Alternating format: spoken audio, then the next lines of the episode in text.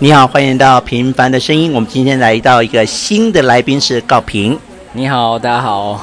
高平，就我所知，你也是桃园人，啊，对，我是我是桃园人，土生土长。土生土长。那你对于身为桃园人，在这块土地长大，你对这块土地有什么样特殊的感情呢，或是经验呢？哇，啊我对哦，我对桃园的认识最深刻、最深刻的印象就是，只要每逢嗯，台风，对基本上我们桃园基本上都算是不太会受到太大的影响。哎，真的耶。真的，真的。哦，好像是这样我觉得。它还有很地厉震害，地震我们好像也不用什对么烦恼。台风是因为我们地形可能比较高一点。呃，很多都说是因为那个那个谁，那个我们蒋中正哦站在这，所以。哦，风水风水胡风说水八的道问迷信题迷信迷信。 哎你是在桃园哪一个地区啊？呃，我在平镇，哦，平镇平镇中立人。中立，对我都统称自己叫中立人，因为嗯基本上中立大家才听听过， OK 平镇基本上很少人，平镇就是中立的一小块这样子啊呃，没有就在旁边啦，哦平镇就在旁边啊，，所以中立区跟平镇也区是市，哦，中立也是市，但只它就是是很嗯不不。知名度的问题，我觉得是知名度的问题。那你你本身是客家人吗？我本身不是，我是算外省吧。我爸是外省，然后我妈是闽南人， OK，你是外省第二代。我是外省第二代。嗯 OK，对对对，所以你讲国语有点字正腔圆，其实也不相较于一般会人。。啊我觉得我已经是第二代，已经，我觉得已经分不太清楚，因是啊为啦是啦，对啊吧、现在大家都其实血脉，我觉得都都差不多啊。嗯对啊对啊。那、你高中念哪里？我高中念中立高中，可是哦现在没中有中立立高高中中了，哎、他现在叫什么？改叫我上次看叫什么中央立中哦，中央中立名还字是已什么经不东西一的样了。哦对，名字不一样，名字不一样啊那、，我是武林的、好强哦。那我跟你讲，真正强的是立中，你知道差别是什么吗？差别是啥？你知道武林跟立中的大学录取率其实差不多，你知道这件事吗？我哦没有，我不知道差一点点欸，差一点点。对。然那后武以林还是强吧？没有，我们以以前你要看武林的人，他的书包都空空，里面就有一个便当就天才型的啊。之类的。然后那个立中的哦，就哦，书包好重，然后都肩膀快被压垮了。苦干实干，对，苦干实就我我自己本身对立中的人是评分很好的。干我真然的后，没有然后武林就考考上一堆什么淡江啊，然后就是他就是把高中当大学在念这样。哦，社团玩疯啊！你们那边的我们我风们气社团算是非 很非常丰盛，所以就变成说这些考上武林人就是一堆很聪明的人，对然后不认真读书这样。嗯好，哦谢谢。谢谢。 好，那后来你大学念哪里？我大学后来念关渡的台北艺术大学，哦，艺术大学。哎，你是念表演系？我不是真表演系好意思哎哎哎哎没有没有，我要澄清，我不是表演系 你，念什么系？ 我是剧场设计，我哦这是种东西幕后的，算幕后。你当时怎么会去念艺术大学呢？好，呃，说来其实有点惭愧，其实嗯原因很简单，就是不想再念书。然后那个那一所大学，所以你对读书这件，事情是不喜欢的，我觉得我以前是被逼迫的，是不是在我以前立？中那三年被逼的？对，其你实看我没说错吧？立中真的是一个把学生逼疯的没有没有学没有校、哎没有没有，我我被逼是我家庭的因素，然就后是哦家里怎么样？我妈很 care 我们的学历，哦对，在我乎你妈们的学业表现，从国中就会开始要求我们学的的业成成绩，绩对。然后我弟是不需要被逼的，我弟是嗯从以前就是真的是学霸，哦，对，他但是是学那就霸变。成你有压力，我可是我神经大条，所以哦我就就觉不得在这也乎还好。对，但你妈就没有放过你。我我妈是没有放过 我，我妈觉得说就是我其实可以，我说真的，我其实我也办到，只是我就是不知道为什么，就是不爱不爱，哎念，然后那时候很容易分心。所以艺术大学听起来就像不用读书的感觉，对不对？是让你这种感觉。我是觉得对，我就想嗯说，我既然不爱书，那我就去做一些是有实作、实作性比较高的一些嗯科目，这样子，对对对。所以后所以来难怪我觉得你身上有一种艺术气息耶散发出来。我觉得也是拜就是那四年所赐、环境啊对啊，哈环环境境真的真的有嗯环境会这样，而且身边的同同才们同都是艺术人。那你可不可以讲总结一下你那四年在台北艺术大学，呃，这个学习的感觉跟收获，或是有什么比较特殊的回忆？我大学哦，嗯，那四年你开心吗？我看戏啊，我看戏，我说你开心吗？开心吗？嗯，其实说呢，我我讲坦白，我对那四年其实记忆蛮模糊你的。都在 干嘛？你问我都在 干嘛，我真的还是说不出来。就是你回想那四年，你不知道你在干嘛的、我真的不知道自己在干嘛，我这我蛮特别的觉得自己蛮混的，真的混到后面，其实我现在回想起来，我觉得自己蛮后悔的。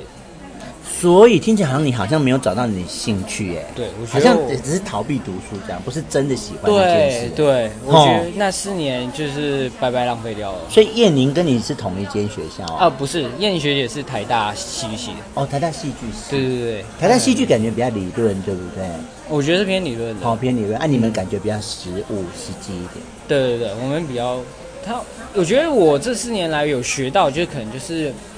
美感吧，就是哦对于一些美感，觉得多少有一些提升。所以你听你这样说，我仿佛可以理解为什么你毕业之后没有往那个方向去移动了哈。哦，对啊，好像你第一个你不是真的有兴趣，对，然后也没有在那四年发展出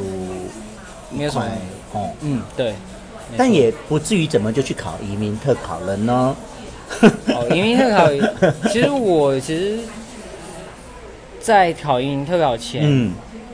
其实有一段时间，就是我要么就当兵一年嘛，嗯从毕业开始以后就当兵了一年，嗯然后又后来又呃工作了一年半多，然后又跑去加拿大打工度假一年，所以 OK，其实好，我那我我先把你按暂停键。好的 OK，我刚才听到了三个非常值得探索的第一块，哎、哦的地方。第一块，我们先来谈谈你当兵那一年，好的，你在哪里 OK 当兵？我在巴德当兵，而且很近呢，离家很近。超激进的啊，是你刻意运作的结果，还是运气好？没有运气好啊，那其实签多啦，那哦那签很多，所以随便抽也你说签巴德的签很多桃园签很多，哦，所以随便签抽都是不桃是园巴德就在龙岗，哦。对对对对对那那一年你在干 嘛？那一年，嗯那一年就是很认真的，很认真的在扫地，认跟拔真 草，哦，要整理营区啦。整理营区，整理营区，很认真，哎认，体真。能上是有超的吗？到你们那时候，有，你是什么兵啊？你是哦，我是战斗工兵，战斗工兵这。样真是哎，有认真在学习工兵吗？有有有，就有挖工兵就超挖级挖累地道什么的啊。挖地道、造桥，哦，超扯，那个真的认真超吗认真，而且那个桥不是一般的桥，那个桥是要给坦克过去的桥，哦，所以你会造桥呢？ 超重。所以你们有真的去造桥，我们真的有去造就桥是啊，练习时。我们是练。习实做。哦，对对。对，然后那时候还有因，还有有三个月要下到高雄燕巢嗯去，反正就下基地，嗯，对，然后就是去操练，哦，感觉你那一年很扎实哎。很扎扎实实，哇。扎扎实实学了一个体体能变好，嗯，对，但学了一个这辈子应该也不会用到的东西，造桥造桥，难说， 难说。这希望不要发生。好，那你又谈到了说你工作了一年半，对，那你做了什么工作呢？嗯、我是做电脑绘图的，哦，电脑会，对这是你在大学学到的东西嘛？刚好有就是嗯接触，就是我们的主教老师有开这门课程，然后是，是必修，然后我们就有去学这个软体，对。然后哦那你那然后一年半都是在绘图公司吗？电脑绘图公司？对。哦，啊，那是总结一下那一年半在那个公司上班是什么感觉、收获或是感觉？我觉得是就是一个体验到一个嗯平，就是一般上班族就是非常正呃正常的生活正常生活，朝对九晚五朝九晚五，那你后来为什么不做这份工作了呢？我觉得太我觉得太无聊了，没有挑战性。对，就觉得生活好像蛮单调，而且觉得因为它是一个传产。传统产业，它是一个传统产业，然后你画的图其实基本上就是脱离不了那些东西，就是我们是在其实就做是你接到来的 case 用到的就是这些很对对对软对体对吧？伎俩，啊，只是不同的在重复的使用你早就会的东西，对那这让你觉得不想再做了，对，不想再做，所以你主动辞了。我对我主动辞然后你就接着去加拿大打打工打这样工度假我多久呢？辞的原因也是因为我刚好那时候，而且就是在情人节的时候，二嗯月十四号的时候抽到了，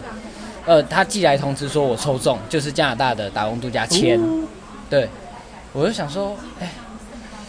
反正我也不想要再待下去，那我就干脆又就刚好有个机会。把握这机会。嗯，你去加拿大多久？我去一年，一年。对哎、你在加拿大做什么工作？我去其实就是做一个呃一般的服务生，餐厅的吗？餐厅的服务生就是 server。怎么会这么特别？一般大家都跟不是什么肉肉品工厂，或者是去农那个哦果树园，你怎么会对在餐厅啊？诶、我觉得是因为我们那边不是像澳洲、嗯是那么多农农田农地的，哦对对对。然后我到的是加拿大的第二大城市，叫做卡加利，它在哎，卡加利很没有听过哎。卡加利没听过吗？对啊，它就在温哥华的隔壁，哦，那可能一般人会直接讲温哥华，会直接不会讲这么细部，就是会讲中立，不会讲平镇啊。我的意思是对这样，对对对对对硬要讲卡加利的话。 哎，那你那一年有存很多钱吗？我听说大家都打打哎打工度假可以存很多钱，哦，可以哦，那可以存很多哎，。你有存很多钱吗？哦，我花更凶，啊，就你就是假日就去。就是对对对，假日就去挥霍。我们先不要讲你挥霍的部分，你如果说正常你一个月的收入我在折合台币多少钱？如果呃最高真的可以赚到差不多六七万都有可嗯能，六七万哈六，七万都有可能。所以真的对要存是很好存。要存是很好存。然后你对怎么个挥霍方法呢？就是去玩对去玩，然后完全就是没有在管预算，啊？所以你你那个餐厅是固定休六日还是怎么样？没有我我们其实那个是全年无休。哈那你怎么会有时间去挥霍？哦，因为我们还是有排班呐、哦，对，就排到就像我们一样啊轮休对这样。对对对啊，只要轮到你休，你就开始去去玩了，嗯去花钱了。店是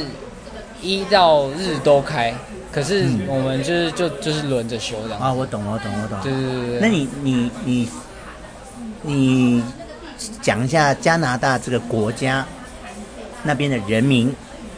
给你什么样的感觉？我嘛，嗯我觉得这样。你去过几个？国家呀？我其实去过蛮多的，嗯，嗯，那加拿大比较特别的地方在哪里？可是加拿大是我比较，我觉得算是算是第二个认识的一个国家，就是除了台湾的话，嗯继继台湾之后就是加拿大。因所为以你说你说的很多国家其实就是加拿大之后才去的。不是不是，就是因为加拿大待够久，哦，我懂你的意思，就是全世界这么多国家里面，你了解第二多的就是加拿大。第二多的就是加哦拿，大。那你可以好好讲讲你对这个国家的了解。我对他的了解是，我觉得那里的人，嗯我遇到的人是真的是非常的有爱心，而且，friendly，我觉得是没有有色眼眼嗯眼光的，嗯对，而且大家对，就是大家，而且我觉得他们都蛮幽默的。其实嗯，我觉得他们的相较于美国人，对，相较于美国我觉人，得我们在讲加他拿们大的很多特质都是相较于美国人在讲，很幽默，对嗯，他就是你可能不小心拿错袋子，或嗯者就是有时可能就是啊购物的时候不小心拿到他的袋子的时候，嗯就他只是笑笑，然后嗯跟你说，啊就是说，哎，不好意思，是我袋子放太近之类的，哦他他还帮就是你找台阶下，对对对对，然后是很幽默的口吻嗯去化解这个尴尬，嗯，对不对？所以我就觉得啊，加拿大是一其实是一个很很 nice 的一个人。嗯然后我爸妈那时候也有一起来，哦，就去看你，对，然后我就带他们出去玩，他们也有深深感受到加拿大真的是除了风景美以外，其实人也很很美。嗯，我也去过一次，然后我觉得那边的秋天那个那个山真是漂亮到不行，真的很美那个枫叶不同的颜色。啊，黄色、橘色、红色，好多层次，其实你呃，没关系，都可以说。你是啊去哪？你是去哪里？我是去纽约玩，然后就对上去看那个哦，我加拿大去过两次，第一次是去纽约玩，然后对上去看那个尼加拉瀑布，哦，了解了解在了那解。附近的城市，这是第一次。嗯哼第二次是呃，我们一个朋友在渥太华念博士班，哦然，后我们专程去看他，哦，了就解了这啊解。两次。哦，所以那学长就是都是去东东岸哦，嗯，听起来好像都是在东岸。嗯，嗯渥太华是在哪？他们的首都哦，嗯了解了解，多伦多那边吗。多伦多、哦渥太渥太华那边。嗯，了解。嗯，那如果你有机会，你会想要移民去加拿大吗？如果有机会，我当然会想去。会有哈，你会有你喜欢哈？我真的喜欢、欸。嗯，我最近一个那个消防的学生，我在警专当过区队长嘛，嗯哼，他啊、嗯本来是消防员，嗯，后来他认识香港的人娶，就娶了他当老婆，对对他就搬去就移香民港到，先去搬去香港，嗯哼然后在那边待了十四年，对在那边当老师教中文，对。他们这个月就搬去加拿大移民了，哦，恭喜！好像很多，人去加拿大移民，因为说真的，去看过的人都知道，那、嗯那地方真的是太太适合，太他们好像就是适合生地活了，广人稀，所以就变成说人跟人之间就是比较温暖一点。对，好啊，相较于美国就是比较特别的那种集中，像纽约啊、东岸、西岸，就有点比较人比较拥挤一点。可能就没我那也么是多在卡感觉嗯加利吧，我觉得它就是一个、说都市也没有太都市化的一个城市，嗯，所以我觉得这有好处，就是就有点像是你觉得南部特别人呃南部人特别热情的原因，嗯我觉得有点像这样类子似这样，类似对这对样。对你真的去到台南、高雄，那感觉就跟你在北部真的不一样，真的不一样啊，真我觉不得一样不一。样，嗯，那后来你就加拿大打工回来了，对啊，怎么想到去就接着就考移民特考了吗？对，接着就其实就是很快就考移民了吧为什么呢？怎么？嗯因为那时候就觉得说完了，因为我其实我有女朋友了，嗯那时候就有女朋友。女朋友什么时候交的？在哪里认识的？哪一个阶我是二段零？一七年的时候认识。那时候你在干嘛？那时候我还在，哦，那时候还在前一份工作，第一份工作就还是在绘画图。绘图公司嗯，那对绘图公司怎么有机缘认识到你老婆？哦，我老婆是我们的共同朋友认识的，她帮我们牵线，哦 OK，对所以你们认识很久了欸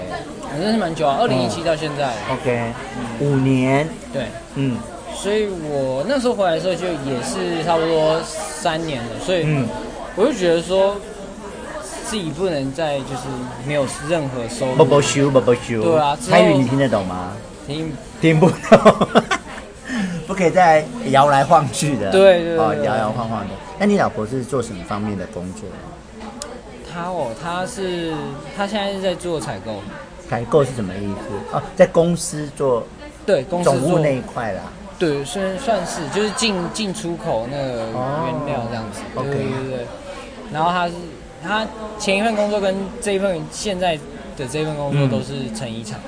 成衣，成衣业、成衣成衣业成衣 OK 业，对对对对所以她的上班的地点也是在台北嘛，哈、对，都在台北。哦，OK，好，那你就是为了想要给你们的这一份关系有一个比较呃稳定的基础，对所以你就决定考公务人员。那茫茫公务人员，你为什么选移民署呢？为什么没有考其他的邮政呢、所以我觉得高我普考啊？我下决定还蛮仓促的，我有时下决定都是，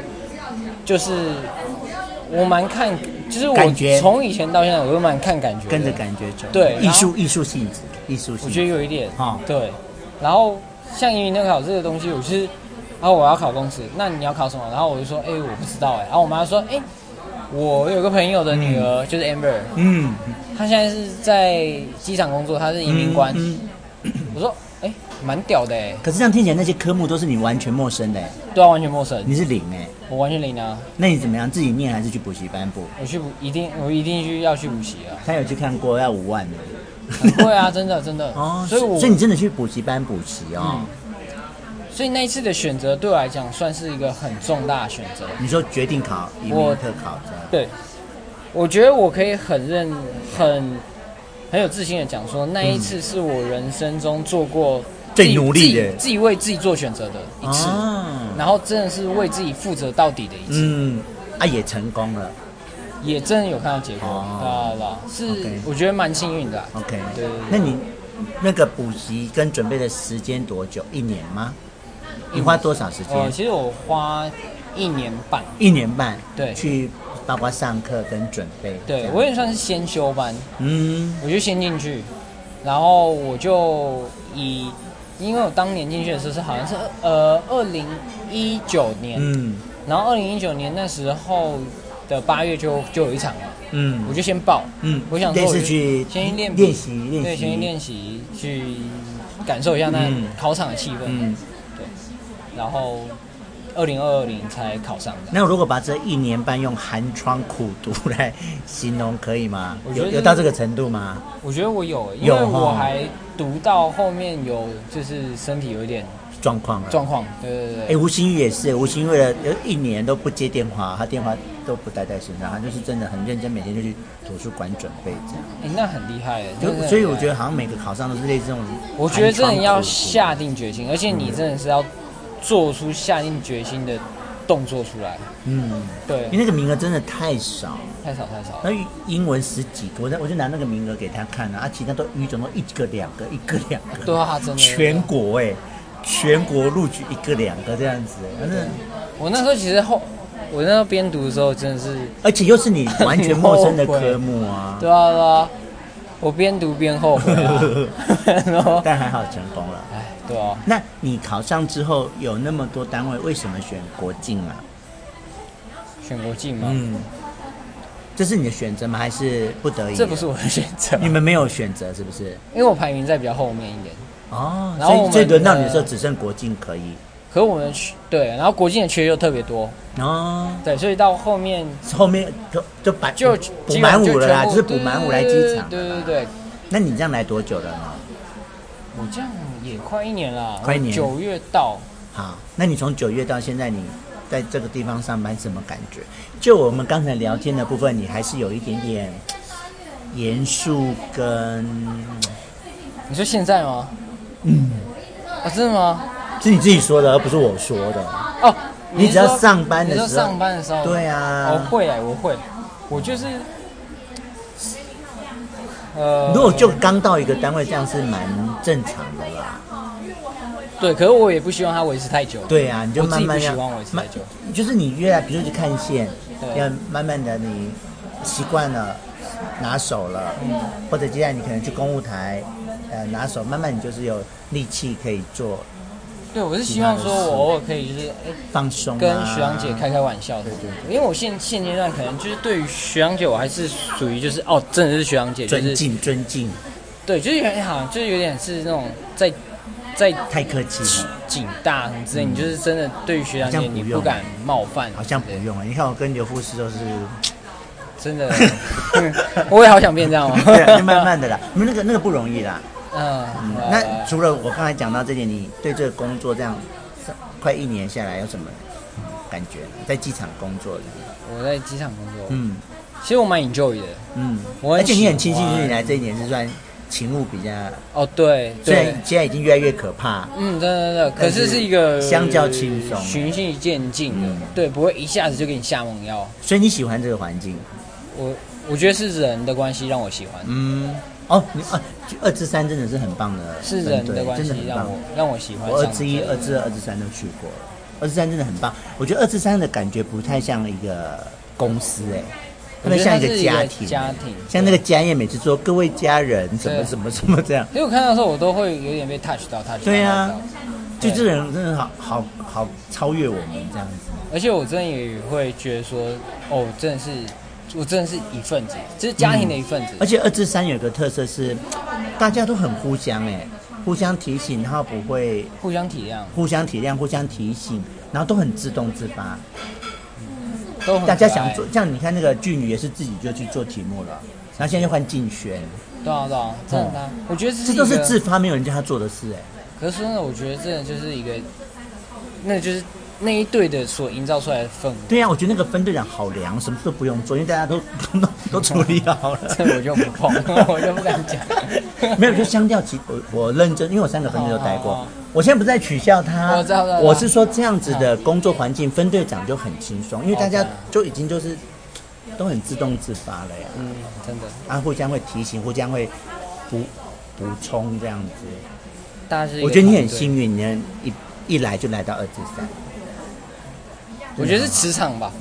搞不好就是就是我就是想要，啊，当我真的很想要的时候，就是全宇宙都会帮我。就是我真的很想要一个就是像家的工作环境。嗯，那你以之我类的吧你现在就是在一个像家的工知道作，知道只有二至三哦，你不要以为每个分队都这样哦，有的分队很冷漠哦。不过姐姐你还好你有来，因为你也是一个很重要的一个角啊色。我是在什么样都可以活得很好，但哦就是别人冷漠的时候，我可以更冷漠。真的吗？ 嗯，母羊座都这样，没有在输 的。都有在都在拼的。 对，要拼，怎么都 要赢，怎么都要赢。哦对那我们现在聊一下，你刚结婚，好，刚结婚，对不对？几月结婚的？三月三十一号。好，那从结婚到现在，对婚姻这件事，可是有一点不准，是因为你们还没真的住对在一起。对其实你们还是分居两地，对啊，只是说有去那个合法的关系这嗯，就是感触还没那么深呢。样。哦，嗯，只有当下去登记的那时候，就会嗯你觉得，哎、好像有一点不一样。那我问你，你现在去填那个表格，要填已婚那个框框，有没有一点 touch 一下这样？以前都勾未婚，我会觉得哦，好有趣哦，就只是要勾已婚。我现在就对是吧必须得勾已婚这样。我觉得对婚姻的体验，可能要等你九十月跟老婆住在一起。同居哦，嗯，我觉得那个可能会另外一个阶对啊段对。啊，我觉得我们现在还是比较像情情侣的，对对对。那我们现在开始回到阅读的这个主题。好，在认识我之前，你疑似没有在阅读，对吗？一是就是会想要想要有阅读习惯，但一直达不都没有成的人开始。对，然后好像是刚碰到志宏，对就刚好你要开始，还是说是我去触动你开始？你的行为让我就是灵机一动。哦，对，我就看到哎、诶就是唯一一个在机场会拿着书到处跑的。嗯对， ，always 在看书 Always，嗯对连看线都在看书。我想说，如果因为能借由这个机会，能让我有一个良好习惯，然后又可以跟志勇姐姐就是就是有一个嗯，特别的连接，或者就是变成一个朋友的话，我觉得是一个完全就是好处太多了。嗯对，啊。那在我的影响之下，你似乎就把《灿烂千阳》这本书看完了。嗯，而且我看的意外的快，哦，因为你就是想看剧我很投情，入。对不对？对对对对对然后呢，看完《灿烂千阳》之后，你仿佛又灵机一动的去看了《百年孤寂哦，百年孤寂，对》，，然后看完之后，然后人生就又离阅读很遥远了。还还没看完，对吧？没有，就是你你本来试图想养成阅读这个习惯，对对那你也的确去尝试了一阵子，嗯但后来还是因为你家里要装潢这件事就又，对，就有又半途而废了，对嗯啊吧但是志宏就没有让你半途而废，对不对？志宏就说告平，我们开始要来录《灿烂千阳》，然后录完《灿烂千阳》之后要来录什么什么什么这样，对啊对啊，真的还好有几集，对我要 push 你，好不好 OK，好，好好那我们就。我觉得阅读是一件很棒的事啦，我自己觉得，我真的是 enjoy。对，那我就陪伴你来养成这个习惯，结果想好奇先 问再来你，直接来，你怎么养成阅读习惯的？嗯，你从小就爱看书，我跟你说，从小我妈妈就会带我去客人家，呃，去别人家拜访。我从小哦，一到别人家，我就开始看他们家的书放在哪里，这是天性吧？天性，然后就开始，我妈妈在跟别人聊天的时候，我已经就是在拿别人的书架来看了。那妈妈不然聊越久，我就看越多。什么阶段？国小阶段已经识字了，是不是？我我我我在我脑中有印象，我是个儿童的时候，只要是去朋友家，我都在看别人的书。哇塞！然后我们家以前有订《国语日报》，嗯哼你知道《国语日报》的吗？我知。道啊，就是有注音的。嗯，我小时候起床第一件事就赶快去门口拿养乐多跟《国语日 报》，你知道有养乐多这件事吗？养乐多它是固定会送，如果你有订养乐多，哦它就早上会送两瓶到你家门口。你知道这件事对不对？还有什么羊奶好像也是、啊。我我不知道，可是我忽然想到一件事，你说，这就是姐你说的原子习惯。是啊是，就是一点一滴，一点一滴养的。乐多就联想到国语日报，嗯， 我不知道我乱 讲没的。有啦。然后就是我们家以前就是我妈会订养乐多啊，可是你会同时拿到养乐多对跟国语日报。对，你会同时对，那以前我就是养成，就真的从小就是对文字，嗯，那从国小开始就永远作文比赛就是我，啊，演讲比赛也是我这样，一直到大学哦，好厉害哦，从国小、国中、高中，就是文字这件事好像就是你的使命这样，英文好像就是 your call，对不对？英文是这样这样讲，嗯，就你的呼唤，对，对，这样，所以也不能说我自己刻意去养成或什么，可是我就是真的很 enjoy 文字这个，而且我还去上过写作班，上过两期，所以就你说哦，不好意思，不会不会不会，所以文字会让你进入你的脑袋以后，它会转换成氛围我今天跟你讲的，好厉害。对，就是你你几个像灿烂灿烂千阳这四个字，它一组合起来，那个氛围就出来，景象啊，那个图像，感觉感觉。首先你一定让它这是正面的吧，对，对不对？对啊，好，那我们就开始来进入了《灿烂千阳》这本好书。哦，OK，好，没那 就我们所知，这个作者是个阿富汗人。对，然后他其实他最有名的就两本书，另外一本就是《追风筝的孩子》，你也晓得。哦对，我们下一集就是要来讨论《追风筝的孩好子的》，OK，哦但当时我两本让你选，你选了《灿烂千阳》，对，嗯其实这本是第二本。那我我就照你的顺序，我们就先看《灿烂千阳》。好吧好 OK 那我直接考你，你也看完整本书了，好请问《灿烂千阳》什么意思？灿烂千阳什么意思？为什么这本书名叫《灿烂千阳》？我觉得。哦，可是好，我讲，我讲嗯灿烂千阳，可是我你讲讲的很直白，我就觉得灿烂千阳就是，它就是希望的意思。嗯，好，那吴老师来讲解。 好，OK，其实他在里面有提到一首诗，讲到灿烂千阳跟月亮。就啊，那首诗其实本身是在形容阿富汗的，哦，真的哦，就是阿富汗的皎洁如月亮，对，它的灿烂如千阳。那首诗本来是要称赞阿富汗的，对，但是这个作者用“灿烂千阳”这四个字来讲一个人，谁 谁牺牲了生命去成全了别人，牺牲了生命成全了别人，对，在这个故事里面，他杀了那个，他们两个是不是同同样嫁给一个丈夫？啊莱拉的朋友啊，那个那个不是第一个那个第一个卡私生女，没关系，我们只要讲，我们这样名字都不用记，就那个私生女，你就知道我在讲我知道你在谁讲，也就是那个老公的大老婆，对对不对？她杀死了那个老公，对，而且她去认罪，他去认罪了，然后因为她，她最后也的确被处死刑了。可是， 然后有时候会很激动，你要习惯，好，因为她牺牲了她自己的性命，对，他成全了小老婆跟那个腿断掉的那个人，对还有一家人。对，所以“灿烂清扬”这四个字本来是一首诗，本来在讲阿富汗，可是其实他在讲的就是这个大老婆，就是她他，牺牲了自己生命，然后去成全了另外一个人另外一个家庭了。对，好，那可以的吗？可以啊，好，可以啊，那我们先把书名讲破了之后，接下来我们今天要做的就是以文本的方式。好，没问题，其实呢，啊、我跟我姐姐有一个 YouTube 的节目，嗯哼，然后故事的部分我会在我二十三号要跟我姐姐录 YouTube，哦，真的哦，我要在那个节目里面用说书的方式来说这个故事。哦嗯，那所以我今天就想把重点放在文本， ，OK，好，没那我问们题，就来讨论文本。好，那接下来我们来看一下那个第七页，你有翻到第七页吗？好，第七页的最后一行这啊、个好。加里尔有三个妻子，九个子女，九个合法的子女，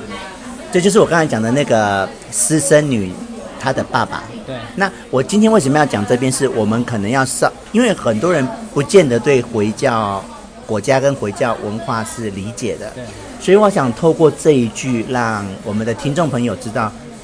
在回教你是可以最多可以娶到四个老婆的，嗯哼，了解，嗯有没有？那我我要问，我要问告平一个思考性的问题。你觉得一个人有可能爱两个人吗？我觉得有可能，有可能。那为什么我们还要坚持一夫一妻制呢？一夫一妻制的，啊，因为事实上在回教国家已经不是一夫一妻制了嘛，它是一夫多妻制。对。但是这个一夫多妻制里面有性别不齐不平等对啊的意涵。如果你可以一妻多夫，那就平等。对，可是没有，回教国家可以一夫多妻，可是不可以一妻多夫。所以我现在不是在赞扬一一夫多妻，因为这个这个本身里面含有性别歧视的对。但我们要反过来思考的是说，那一夫一妻，这样我们我们现在活在一夫一妻的法律体制里面，有空间吗？还是它就是个真理？对你来说，对耶，其实对我来讲，我从来没有去思考过这个问题。嗯，我觉得有时候我们看跟我们不同的文化的时候，就是我们审视自己文化的时候，因为我们活在自己的文化里面，我们太理所当然了。对，太习以为常了，这就是正常的事情。可是事实上不是。对，真的，那我回到我们刚讲讲说，一个人有没有能力爱两个人？那以以告平来说，如果我讲到你的感情，讲到你的婚姻，你一定说不可能，对不对？就是以如果呃现在讲的话，我对我我认真觉得对是是有可能，为是是真的会存在。你认为一个人是可能同时爱两个人的？放下所谓大家所所说的那种道德观来讲的话，还有法律我觉规得范对法律规范的话，我觉得是有是存在的，是可能的。是可能，绝对可能。对呀、啊像我我我会这样讲，是你看为什么一个父母可以爱两个子女，甚至三个，甚至四个？那你问父母，我都爱啊。那为什么我们一谈到感情，一谈到婚姻，我们就觉得一个人只能爱一个人，不可能爱两个人？哦，对，我我提这个倒也没有什么其他意思，只是当我们在看回教国家，他一一一个老一个老公有三个妻子的时候，我们又回国会看我们自己认为是真理的一夫一妻，真的这么的不可动摇跟撼动吗？哦，我觉得没有哎、没有嘛，哦，好，那接下来我们来看到第八页， 第八页的第二段，你到了吗？哈，对，我好喜欢这句话。那些陌生人家的小孩有冰淇淋吃，你呢，玛丽安？你有什么？冰淇淋的故事而已。玛丽安就是我们刚才要讲的那个就是主角的名字，主角那我们两个都讲记不起来，因为太多人名了，我们其实也不太需要去记。解嗯当然这边也就透过文本，他的名字叫玛丽安，他就叫玛丽安啊、那我喜欢这一句的就是，他是个私生子。对那小哈拉米，小哈拉米，那别人都可以吃冰淇淋，你只有冰淇淋的故事。对。那接下来我们再往后面看哈，嗯，东窗事发的时候，加里尔一大家子全倒抽一口气，几乎把全赫拉特的空气吸个精光。我这个这个修辞就真的很厉害，我就觉得哦你就他们惊讶完全对，你可以完全可以知道他惊讶程度到惊讶到把整个城镇的就看 空他气多惊恐，我我会跟你分享的就是我看这本书里面我喜欢的句子，像这个就是他的那个形容的那种很夸饰这样。对，那一方面，你们回到这个故事是，那为什么他们一大家子这么惊讶呢？因为因为娜娜是他的佣人啊，对，就是他那个男主人对跟佣人发生生了一个私生子。对，可是，在回教国家好像很常发生。我们回到追风筝的孩子，其实也是一样的故事。他们其实是兄弟嘛，对，哈哈三跟那个主角他们是兄弟，嗯哼啊，就是爸爸跟佣人反发发生啊生下的其实就是哈三，他们只是到后来才知道哦，原来他们是同父异母的兄弟。哦，好，那接下来， 娜娜自己的父亲也不认她这个女儿，她觉得很丢脸，于是收拾行囊，搭上一辆开往伊朗的巴士，再也不见踪影，音讯全无。那这个是在讲说娜娜自己的父亲，娜娜就是这个佣人，就是娜娜被她的男主人类似性侵，性情，生了一个孩子，对，连她自己的爸爸都觉得很丢丢脸脸，丢脸到她爸爸没有办法活住在这个原来的村子，必须搬到伊朗去。搬到对，我我会讲这段原因，就是说那种女性被物化的程度，你未婚生子是可以丢脸到爸爸逃掉这样子啊。对啊，我觉得，我觉得，我不知道，我看到这个的时候，我其实我蛮感伤的，是啊，我觉得很感伤。就好像那个我们古时候那个女孩子未婚生子，古时候啦，台湾古时候，对回到村庄然后很丢脸那种感觉。我觉得是怎样的教育会发生这种事情？就是男男男性主义的教育啊，我觉得好恐怖。不在乎两性平等，不在乎女权，然后把女生的地位放在很下面的社会啊。可是重点是，我觉嗯得这个东西真是非常的可怕，可怕到说被害，即使他是是被害人，嗯，他也觉得自己丝丝一点委是屈，错的，他也觉得他是错的，他也觉得他是错的，对他他已经被害了，他又自责，对，这是可怕的地方所以。我觉得很可怕的地方。对，好，那接下来，接下来这句话在这本书里面，其实它有出现过两次。男人问罪的手指，永远找到的都是女人，就像指南针的指针永远指向北方。一方面我喜欢他这个修辞，真的写，然后写得很好； 真的写得很好，一方面又喜欢他这个文化的内涵，真的就是那种在那个男权主义的地方，女生就是永远是你一切的出口。哦，什么事就是说女生不对哦，就是讲你你被性侵就是你穿的太暴露，你被性侵就是你行为不检点，我觉得你懂我的意思我哈懂你的意思。对，，男人真的好孬哦。好，那我们接下来我们来看一下第十二页，第十二页，你有到十二页吗？这是十一、十二。娜娜说，加利尔大可以雇佣工人来盖小屋的，但他没有，他想靠做苦工赎罪。加利尔是他的爸爸，那那他盖了一个小屋给他们母女住，对，可是，其实你可以看出，他是一个有钱人。对，当他去盖这间小屋的，亲自去盖这间小屋的时候，正常人会认为你是在乎我的，对，对吧？可是，就他那个娜娜，也就是他被那个佣人，对也就是他妈妈，他就会用你看这么偏颇的角度去看说，他想靠做苦工赎罪。这句话其实可以说出他那种，呃，不被认可的那种扭曲的心哎、他已经不信任了，嗯他已经不信任这然个后人。扭曲 everything。对，扭曲也不行。好那我们接下来到十三页哦，哈。 每回讲到这里，娜娜就会缓缓露出一抹沉重的微笑。那到底是残留不去的谴责，还是不情不愿的谅解？玛丽安从来就没有弄清楚。这句你有感觉吗？对，这一句嘛，嗯，我喜欢的是他那个，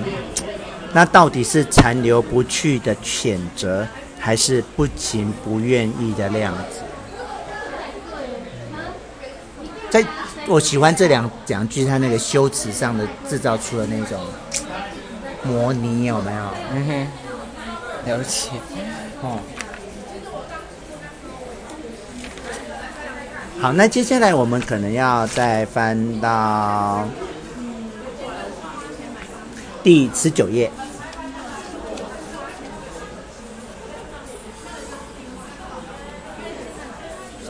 真主以他的智慧赐给我们每个人弱点，而在我这么多的弱点里，最高、最糟糕的一个就是没办法对你说不。这个是这个就是他老师嘛玛丽安的那个老师对啊，他老师。哦对然后哦对他，他老师会来跟教他那个经文，对， 哦。那我是喜欢他这一句说辞啊，嗯哼，哦，就是我觉得对一个嗯不被在乎的私生子来说，有人这样子对你说，其实是会很温暖的，对吗？哦，好。然后这一句我觉得很有趣。哎呀，你碰到了，返真的吗回没关系。当当，好，继续。你这样的女孩子去上学干嘛？就跟把淤痰擦得亮晶晶一样，没道理。这是他妈妈说的。这是他妈妈说可是在，在回教国家，这是蛮普通的，就是女孩子是没有受教学的，的。可是被这样讲，我真的觉得有一点。就像把那个痰盂擦得亮晶晶一你样。会把痰盂讲，把女生讲成痰盂，而且是你女儿哎，对，然后那个是吐痰的地方。他的意思就是你干嘛把痰盂擦得亮晶晶？对啊。你，我真的没完全没有想象。哦，我就是很喜欢这一句，它字很短，可是却说的很露骨跟贴切，对吗？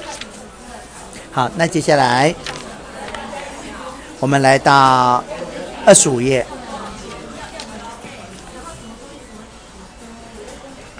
一想起阻隔在他和他下次来访之间的一整个星期，宛如无边无际、难以撼动的庞然大物，就让他情绪低落。这边是在讲他等他爸爸加里尔对，每个礼拜来看他一次嗯哼，哦，他是非常期待，对非常期待看他爸的到来，等他爸啦。对对，然后那一整个礼拜就像一个庞然大物嗯哼，哦，而且呢，他屏住气，在脑海中暗自数秒，他假装自己每屏住一秒钟的呼吸，真主就会应许他与加里尔多共度一天。这都在讲什么呢？他就在讲他是多多么么地的期期待待，哦是多么期待但，这个期待后来失望了，发生了什么事？他为什么失望？因为他爸真的，他爸食言没有出现，他爸爸怎样？他爸食言没有出现，他有去找他爸爸，对他他后来去找他爸爸，他爸爸就躲在那个躲在就是窗帘后面不出来。对然后对他他本来就是因为他爸爸每个礼拜去看他，对而且都给他东西，对又讲他好听的话给他听，对所以他就一直误以为爸爸是在乎他，是在乎他的，所以他就真的跑到就爸爸的豪宅，就跑去找他，然后就被躲，不让佣人不让他进去，嗯而且他宁愿他睡在外面一整夜，嗯他就在外面睡一整一整夜，可是其实我们如果看到故事的最后面，他爸爸最后是在乎他的。啊，这个这个当下是因为他有三个老婆，他不敢出去，因为他自己做了一件丢人的事。被对吧约制了，对啊，我觉得是被人约嘛，对。所以前面的前面的他对他爸爸的那种思念想念，啊，又后来就对比他自己对的那种失望。对对不对？好，那我们来到那个三十一页，梧桐树下，满脸风霜的老摊贩坐在树荫里，面前堆着像金字塔般的樱桃和一落落的葡萄，面无表情的看过，看着他走过眼前。这边就是他要他去准备要去找他爸的对，路上，所以他是很兴奋的他很兴。奋好、那你看这个文字，他嗯看着路边的摊贩，嗯哼看着樱桃、葡萄的那种，看看起来像是经过类似像市集的感觉，而且那是他第一次离开他第一次离开原来住的地方，然后来到一个陌生的地陌生方的地，方嗯他准备要去看他爸爸了。哦，那我们再回到看到三十三页，放松树梢在微风中摇曳，他想象他们是在点头欢迎他的到来。你看他有多期待真的，哦，他把所有的东西都有美化，美化，对，把他所有的东西哦连都树美化梢在那边有摇啊，晃他都觉得好像大家都很期待他来，然很啊后我欢迎。觉得他就是透过这些期待，跟对比出他最后的失望。他是在对，作者就是用这种方式。对啊，就我觉得就是要透过这样的对比嘛。嗯哦，好，那我们来到三十五、三十八页。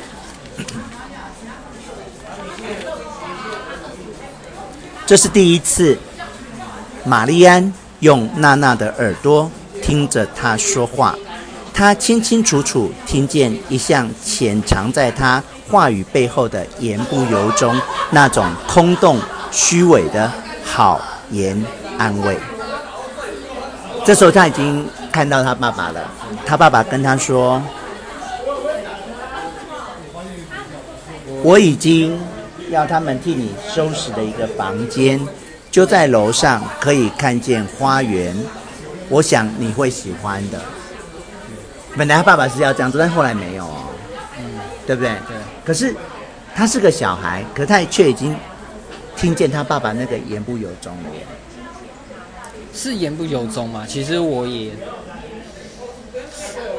我觉得搞不好是真心话哎、可嗯是，因为你毕竟你看到后面以后，觉得他爸其实对他一直来都是以亏欠，所以我觉是得他讲的话其实是真心，只是他听了，他其实已经觉得，因为他已经是用娜娜的耳朵在听了。对他自己的耳朵跟娜娜的耳朵听到的会是不一样的不一样东西的东西对啊，他这时候已经开始用娜娜的耳朵，对他已经用在娜娜的耳对朵，不对？对然后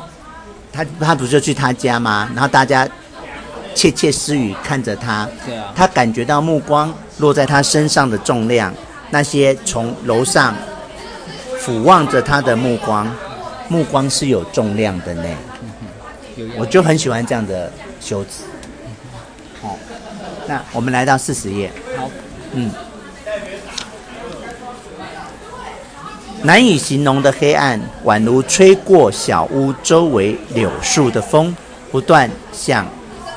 玛丽安袭来。这句话有很美吗？有有美，哦，嗯，就那种黑暗像风这样子吹过来，他就在外面等了一整个晚上。那我们来到四十四页。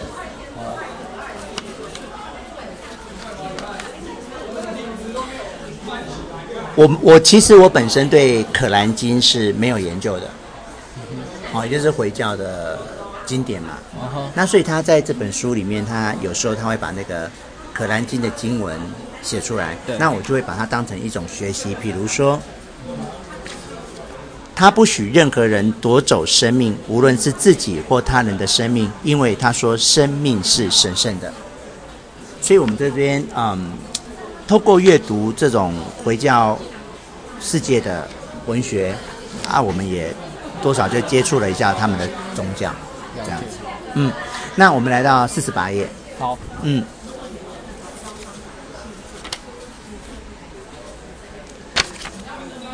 他这个活生生会呼吸行走的人，分明就是他们此路的化身。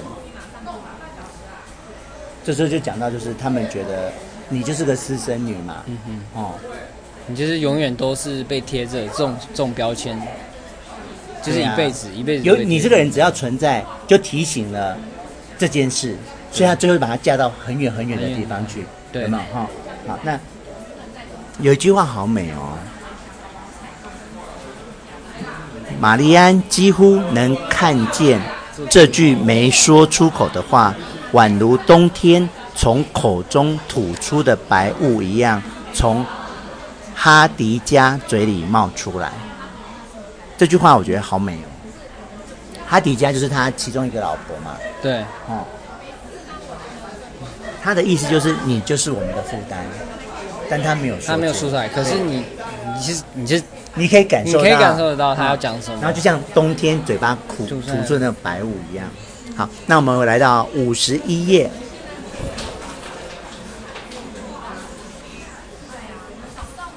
他沙哑刺耳的声音，让玛丽安想起秋天踩在脚下的枯叶声 音。我好喜欢这句话、啊，真的就是脚枯叶被踩下来的那声音，就是那种的刺耳啊，这时候她已经碰到她的丈夫，也就是拉希德。拉希德。对，那他的那个拉希德的声音就是像 踩在秋千踩在脚下的枯叶的声音，就是安 呢，哎烟嗓很重，也讲很 重就不优美就对了。那她终于也又碰到她的丈夫了，拉希德对拉希德，也就是我们刚才一开始讲的，最后被杀死，被杀死哦玛丽安后来就把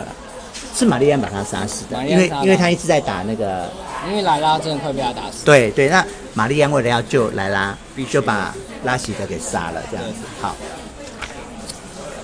那接下来我们来到六十页。你会发现我跟你分享的很多句子都是我觉得它那个很优美，很优美他去形容一个，我这种东西都会吸引我。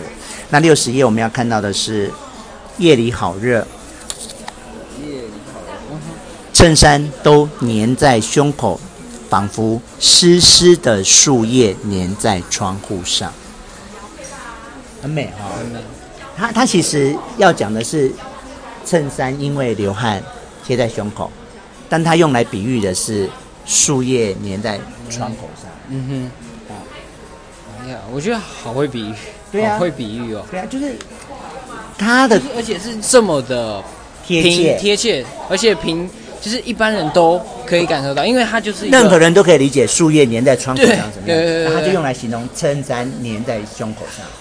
那我觉得他的这本书会这这两本书会这么畅销，一方面是因为他两个故事都很感人，很感人，特别风筝那个故事，我觉得又比这个感人一点点。嗯哼啊，一方面也就是他的文笔啊。然后文笔真的很厉害那事实上，你可以理解到他这两本书其实都有一，特别是风筝那一本，有一点他一点点自传的成分。哦，真的吗？风筝那个主角去美国读书，哦而且还学写作，对，哎有吗？有有有，而且他有还讲说，他从小到大对于写作的那个热爱热啊爱，他写了故事啊，嗯，是不是有一点点自传的成分？跟你这样讲好像有一点，有吼，跟你这样讲，对啊呀、所以嗯，可以理解他为什么文笔会这么好啦。哦，他就是学写作的，从以前就爱爱文字，对，好，那我们来到六十八页。好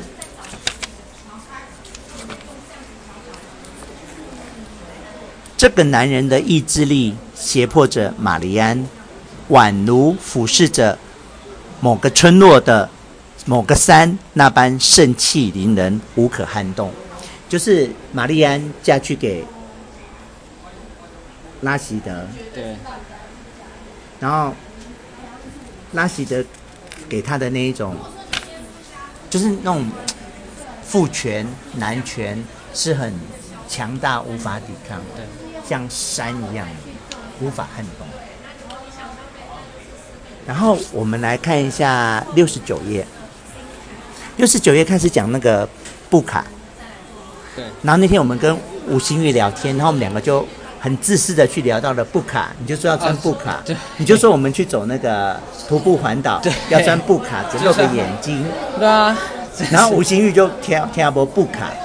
好，那他就是没有看。对啊我就说你就是不看《灿烂千阳呃没读书，不是就没看，没》看我这样，我就是他没看到，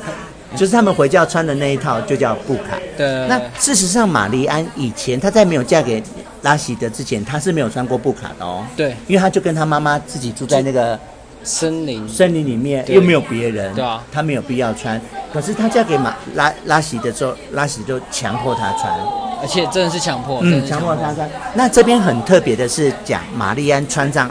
布卡之后的心情。嗯那我你来念，我来休息一下。好可以啊她穿上布卡是什么心情呢？布卡就像一面单向的窗户，在窗里，他是一个旁观者，可以躲开陌生人打量的眼光。他不必再担心陌生人，只消瞥上一眼，就察觉到他过往所有的羞辱与秘密。我觉得他这这两句很确实的去提提描写了穿布卡的心情耶，因为别人看不出你是谁耶，对、因为你就是可是你却可以看出别人哎，对，就是你可以看外面，可是别人别人看看到你不进的来，眼睛哎，对对对对，所以就觉得你好像整个人就是被隐藏马赛克被马感赛觉，克对对被隐对，藏被隐然后藏，他他一开始穿的时候，他其实不习惯，因为也不方便。啊，又会什么踩到脚什么什么的对，可是慢慢的、慢慢的，他发现穿布卡是有好处的。莫名的自在，莫名的自在，因为他自己是有自卑感的。你看他，别人就看不到他的羞辱对跟秘密，嗯。所以他慢慢的喜欢穿布卡的感觉，被隐藏起来了。我觉得告平你好像也可以穿布卡、欸，我觉得这你是好像有这方面的心理层面呢、嗯欸。就我们刚才聊天，没有自信的人，感觉都是蛮适合穿布卡的。是不是？就是在某一些场合你很不自在，那你就哎穿个布卡好了。对， 穿布卡他，要讲出你刚才的那种心情。我觉得我可以感受得到哦，就是当你在一个很陌生，很陌生，然后没你有自信，对，没有自信的时候，你就会想要有一件布卡在你的身嗯上，然后让大家，哎，你就是有一个神秘感，嗯，或者看不到你，看不到你啊，对对，没有去评价你，嗯，对，我觉得他这一段蛮贴切，讲到布卡，我很喜欢。那我们来到那个七十页，七十页，七十页我们开始开他开始讲他跟那个拉希德的婚姻生活了。啊，对，啊、那他，你知道那个，其实玛丽安是没有交过男朋友的，对，也没有被爱过的没。有谈过恋爱的，但他一开始跟拉希德他是害怕的，可是他慢慢的、慢慢的怎么去，好像感受到那种两个人生活的一些好处，哈、我比觉得如拉希德其实对他其实不错，前半因为他就是要他生孩子嘛，啊，，对，那个不错的前提是要他帮他生一个男孩子，就是而后且要限定男孩子哦，哦嗯，女孩子也不行哦。对对对第一个要生孩子，第二个要生男孩子，所以可以看得出来，他前面他刚娶了她，嗯对她的好就是期待人家帮她生一个男孩子，嗯啊，他就误以为那个是爱，有没有？对他就以为那误以为是爱，对等到后面他就知道苦果了 哈、哦，结果他生了一个女孩子，这些都没有了，遭到不好意思。都没有了好没有，那我们先来看一下他当时他刚尝到那个甜头的时候，好啊，他半笑不笑的样子，让嘛。让玛丽安觉得他的笑容似乎只给他一个人看，一个私密的夫妻之间的笑容。因为我们知道，在回教国家，你结婚之后，你的脸跟头发只能给你的丈夫看，对啊，就是妻子哦，是妻子，丈夫是没关系。对，就就是妻子呢，能给丈夫看，啊，你不可以给任何人看对。但其实这其实是一个呃剥夺人权的一个行为。对，但玛丽安把它诠释成是一个甜蜜的，嗯，哦，我的笑容，你的笑容只专属于我，因为我的脸只有你看得到。有没有？它明明是一个很剥夺女权的事对，可是因为她刚进入一个婚姻，她误解的这个婚姻，以为它是一件好事，然后她现在就以这种方式来看待，其实是不好的事。对，误解了。好、误解了对他。误你解你看，你看，我的笑容只专属于我丈夫，好好哦，别人都看不到我的笑容。他其实已经剥夺了一个女性的，对，可是他自己不知道不。晓得，因为他刚尝到甜头，甜头因为拉喜德很疼他哈、好，那我们来到那个七十二页，其实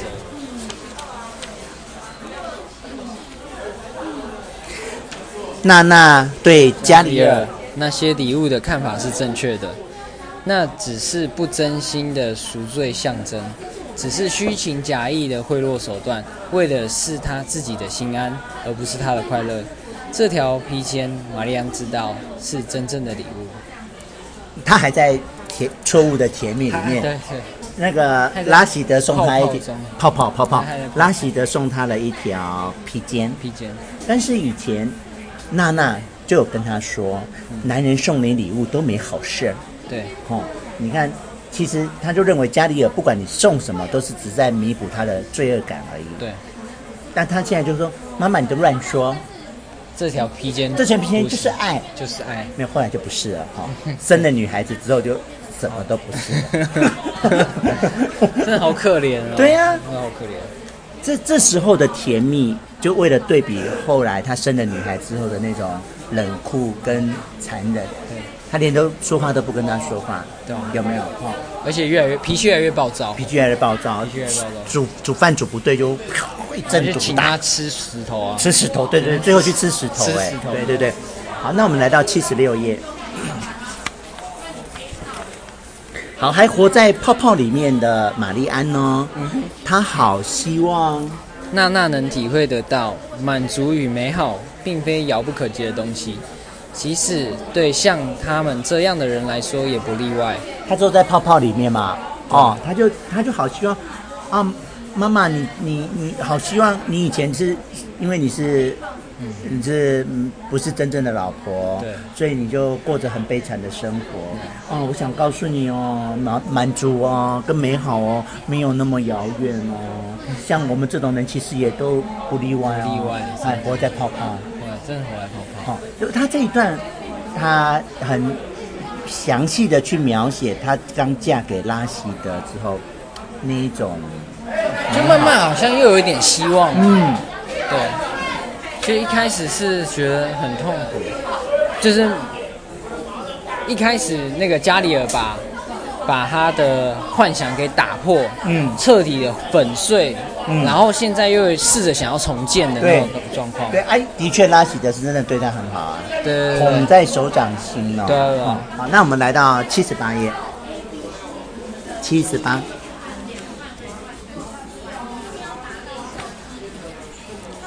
哎，你是七十，哎，对啦，拉希德既然可以无所谓的看着其他男人的妻子与姐妹的隐秘部位，为何又非坚持他遮脸不可呢？哦，他这时候发现了一件事，原来拉希德在床底下有一堆那个有一堆 A 书，书啊一堆 A 书写成这时候他就开始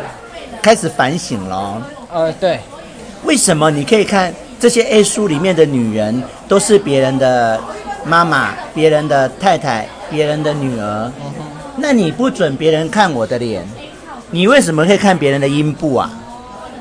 哦，他开始那个自觉开始自觉，对自对对，觉有自了我哦，自觉察有了对哦，对对，很棒。那我们来到八十页，他不应该盯盯着他和他的妻子的照片看了那么久，那只不过是一个快门一闪的瞬间，所以捕捉到的不经意的肢体动作，他的眼睛却想从中寻找意义，他就有一次就无聊，就跑到那个拉希德的房间，他乱搜乱搜了就，发现一方面搜到了 A 书对，啊，一方面又开始找到他的前妻跟他那个被溺死的儿子的照片。嗯，对，哦，然后，嗯，他就对他的前妻开始产生了兴趣。对，可是说实在话，他前妻已经也不在了，不在了对，你这个比较都是没有意义的。对，可是他忍不住，嗯对不对？好、然后接下来讲那个他儿子不是被淹死了吗？对啊我好喜欢他这一段文字哦，湖水嘛，把他从拉希德身边夺走，吞噬了他，就像鲸鱼吞噬了《可兰经》中那个也叫尤纳斯的先知一样。我我首先我喜欢他的文字，对，他用那个他其实淹死的，可是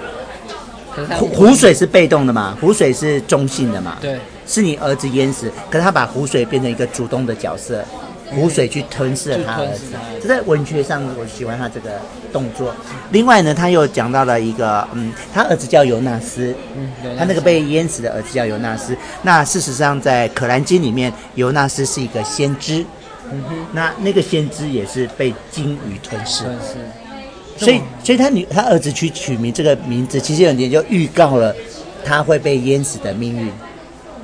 哦，OK，比如说你儿子叫许仙，对就预告了你儿子后来会去娶一条妖怪的。 你有懂我的意思吗？我懂，我懂，我懂。他他这边就有刻意的去用了《可兰经》的经典哎、，我我那时候看我没有 get 到，就是是不是你要现跟在看书要不要跟别人专业讨专业嗯论，对不对对对对？对哈，自己看有时候会看不出一些小美感，对不对？好，我们来到了八十一页。我好喜欢这边的文字哦，冬季的冬季的第一场降雪，玛丽安惊叹着，竟然如此的迷迷人，是因为碰巧的见尚未被玷污、未被践踏的纯洁细雪吗？还是因为有幸目睹崭新季节稍纵即逝的优雅美景，在尚未被蹂躏、被破坏之前，捕捉到了一个美好的开端呢？首先呢，他这他这段文字在讲说，因为玛丽安以前是跟妈妈住在森林里面，她没有看过雪对，啊，她是因为嫁给拉希德之后搬到了拉希德的地方，那边比较冷，对，所以她终于看到了雪。嗯哼，那我喜欢她这个那种我们第一次看到雪的那一种兴奋的那个心情。期待。对，那高平第一次看到雪是什么时候呢？我第一次看到雪的时候是在美国啦，我是在美国看到雪，那时候是是去。玩吗？还是我那时候高中升大二，讲错了，国中升高中的时候，一一一年去交换学生一年，交换去学去生美哦国去美国交换学生交换一年哦对，去交换一年。在哪个州啊？我在威斯康星州，哦，对，五大湖那边，嗯对，然后那时候我第一次看过雪，嗯，什么心情？我就很兴奋啊，因为我还是小孩子啦。嗯然后我那时候都是在电影或是卡通看到嗯雪，我就觉得雪就是一个我看得到，可是我就是没有摸不到、嗯玩不到的东西。可是，在童话故事里面，它就是一个很好玩的一个东西。对，后来呢？后来在哦。后来在加拿大的时候也有下雪，然后嗯那时候的心境就是觉得，哦，雪真的是一个很美的一个东西，嗯就是尤其在飘雪的时候，好，那我第一次看到雪也是我在美国读书的时候，那时候在 Oklahoma，然后就有一天我就哦，好冷好冷哦，因为我们是留学生嘛，其实对就是薄薄的被子这样，哦，真的吗？学长，你们没有就是特特别带没有也然后也舍不得烧暖气，哦，了解就留学生哦，很穷哦，他说哦今天好冷好冷，然后早上起来哎，就真的看到飘着细雪，啊心里就很感感动哦，这人生第一次看到雪。我刚才不是问你说然后呢？对然后就开始很讨厌雪，你知道为什么吗？为什么？你每天起床啊铲，雪你要开车，你要刮那 个，你知道那个车子是要刮的呢，嗯哼因为因为那个会结冰，对整台车都会结冰。哦那你早上第一次要开车的时候，有一种专门的刮刀，哦，这我不知道哎、嗯，后来就很讨厌雪呢。 你要你要出门前就要把所有的玻璃上面的上面的冰对都刮掉，你才能开车，就变得好麻烦。哦雪哦了解，然后还有一次，我骑脚踏车上太平山，太平山对你知道吧？宜兰。嗯知道上去就下雪，就下雪嗯结冰，然后那个刹车就结冰，啊，刹车结冰就不能动啦、那怎么办？后来很怎么危险办！啊！我就只好用小便把那那个刹车的地方结冰嘛，哦用小便把它融因化。为才能尿是热的，嗯，就是我我们台湾人有雪盲，雪盲的意思就是说盲目的爱雪，哦了解，因为我们台湾没有雪，我们不认识雪，我们不认识雪，然后我们就有雪盲，就看到雪就兴奋，好想玩雪，这样像对合欢山去玩雪。可是其实真正雪是很冰雪在是很危险、很不便的东西。嗯，好，那接下来我们来到那个八十二页，好好，开始故事要到高潮了。玛丽安真希望她不要这样，全心全意期望他怀的是一个儿子，因为她写的，她就一直预设她生的男的哎。对所以他就不断的对他好，然后而且还各种线索都，而好且像太好明像显了，太明所以显就了，仿佛那玛丽安她就很害怕啊，对，真的万一不是男的怎么办？真的，因为有时你期待到后面，人家会害怕，就是这，我觉得是我可以，可以体会，可以对体会那压力很大呢那压力很。大身为女人压力很大呢，就像是你都还没考试，你就说干哎你一定会会上的，会人家那个上奖品先买好了嘛，对，你那个制服先买好给对，那台大的制服先买给你，那压力很大哎，对考生压力何从大？那我们来到八十三页，好，那我们八十三页就开始讲到她这个怀孕的心情了哟。嗯嗯，她想到肚子里成长的小生命，喜悦有如突然一阵风灌入，力道之大，吹得大门洞开，他的眼睛满是泪水。这时候就开始讲那种女孩子对怀孕的那种心情。我相信所有的妈妈好像都是一样的啦。哦，那玛丽安想到这个孩子的时候，他的心开始膨胀，一直膨胀膨胀，直到生命中所有的遗憾、所有的伤痛、所有的孤寂和自卑自弃，全都消散无踪。这就是真主之所以带他到就是差不多这边，这这这这边其实在形容她开始怀孕了。对然后都对那种生命的那种喜悦跟怀孕的那种开心这样。那到八十五页，我们来看一句好美的句子哦好。他的妈妈娜娜有一次告诉他什么呢？每一片雪花，都是世上某个悲伤的女人所发出的一个叹息声。所有的叹息声高飞入天，聚积成云，然后碎成细细的细雪，片片细雪，片片细雪，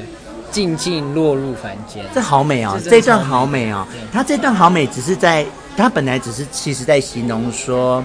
呃，因为他们以前没有雪花嘛，没看过雪。阿娜妈妈娜娜就告诉他，雪是哪来的呢？嗯那表面上这个文字很美，可是他也在讲出女性的命运呢。女性的命运是这本书的主轴哎，对啊，真哦的，然后他用这么凄美，哦，凄美，真的是凄美，嗯，然后来讲每个雪花都是女人的泪水。事实上是啊，是没错，哦，是吗？等一下，我不能被你问。你在为什么回教要弄国家，哦，对，在回教国家是这样啦，在回教国对家对对，对吧没错？嗯哦，对啊，就是他用很，我们也可以用很批判的来批评回教国家的对女性的不尊重，可是他这边是用美，好、你凄美你这些泪水最后都化成雪花，一片一片的飘下来。嗯那我们来到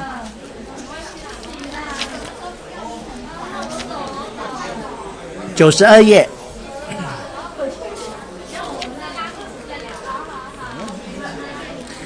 那后来就发生他生出女生啦、对厄运开始了，嗯哦，他就开始打他，开始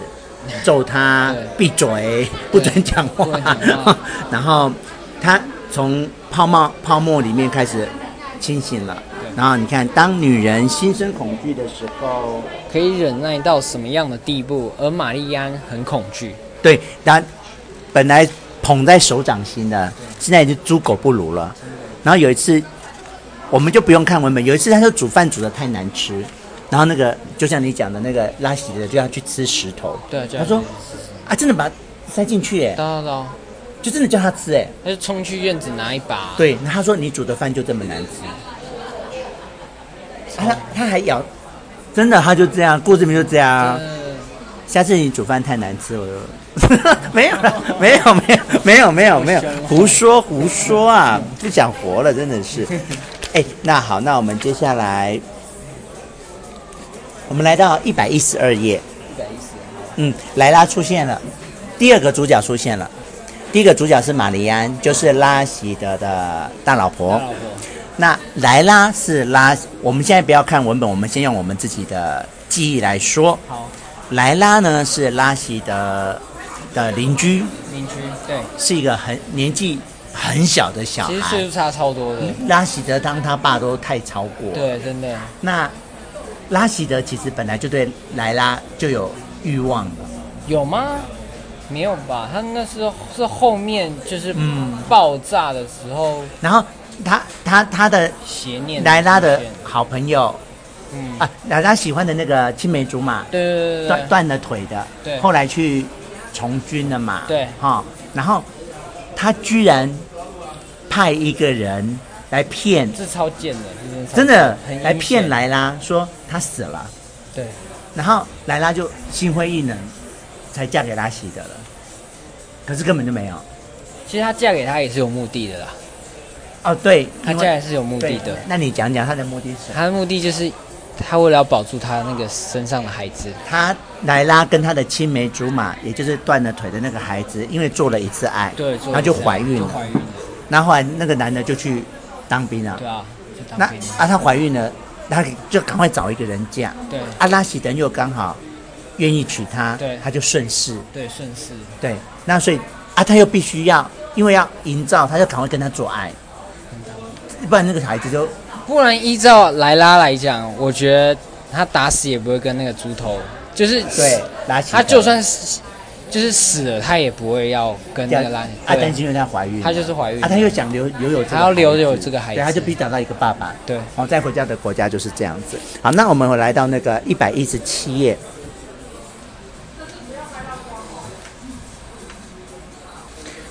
一百七十七页呢，在人不得不面对的，各种痛苦之中，再也没有比单纯的等待更折磨人了。这时候就是在讲莱拉在等待他的那个，还等的是那个他的他的爱人呢、啊，这反正我们最后就会看到他的名字， 因为那个名字太难记了，我们也不要去记。然后我们来到一百二十一页，嗯，一个民族统治是另一个民族过久就会有藐视，有对抗有对抗，一定会，总是会有的。就是其实，在阿富汗，它其实是有阶级的，嗯，哦，就有点类似，嗯，我们古时候啦，现在没有了啦，对就是我们台湾人对原住民会有一种类似哦还歧是视。会有，就是以前以前以前，现在没有了。嗯那在阿富汗就是还是有的，现现阶段也还是现在还是存有的。他们就像就像那个追风筝孩子，他们就有另外一个什么拉哈扎人，嗯，就是对哈三他们很多对啊，啊，就是不能通婚哦，通婚就是很丢人的一件事情对。好、好，那我们来到那个一百二十三页，他这边呢讲到男生跟女生的差别，我来看看，身为男生的告评，你同不同意他这样的说法啊？男生和女生在这方面等一下在哪里？男生看女生这方面大不大不相同同，，他们不会大方袒露友谊，他们没有这样的冲动，也不觉得有必要谈这种事。在莱拉想象中，他的哥哥也是这个样子。男生啊，莱拉开始了解，看待友谊的态度和他们看待太阳一样，它的存在毋庸置疑，它的光芒令人欣喜，但却不容睁眼直视。这就是我们刚才在录之前我们聊天聊到你弟弟，对就是你对弟弟有些事会去跟你妈说，对对对可是不会跟你说。对。我觉得他边好好像还蛮我觉得贴切的讲出那个性别哈，真的，你有真的同意他哈？我蛮同意的，对，哦我觉得男生好像是就是你，对，我觉得、哦，那他们看待友谊就像看待太阳一样，它的存在毋庸置疑，真的毋庸置疑啊，不用就是讨论。你你认定了一个人是朋友一，定是 OK 的，就不用多说。对不用你们多男说生好像是这啊样。哦对，就是真的是这样，他也不会说什么秘密啊，或者讲什么心事这样。也还好，对啊，不哦就会，比对较啊不会，就像你弟也不会跟你讲心事。对啊，哦，好，那啊、我们来到了一百二十六页。嗯，他这边讲到一个科布尔的部分，啊、科布尔一直是个一直是个相当进自由进步的城市，在喀布尔，女人可以在大学教书，可以自己学校，可以在政府部门任职，就是我们这边要稍微要让大家了解，就是说，虽然我们知道，呃，女权在阿富汗这个国家是被压抑的对，可是它是有城乡差异的。像科布尔就是比较都市，比较重视那女生就比较没有受到教那育么水准比较高一点，嗯，然后就没有受啊那么多限制。对嗯然后可是，在乡下一点的地方，就会比较传统。嗯对，就是还是会有差异。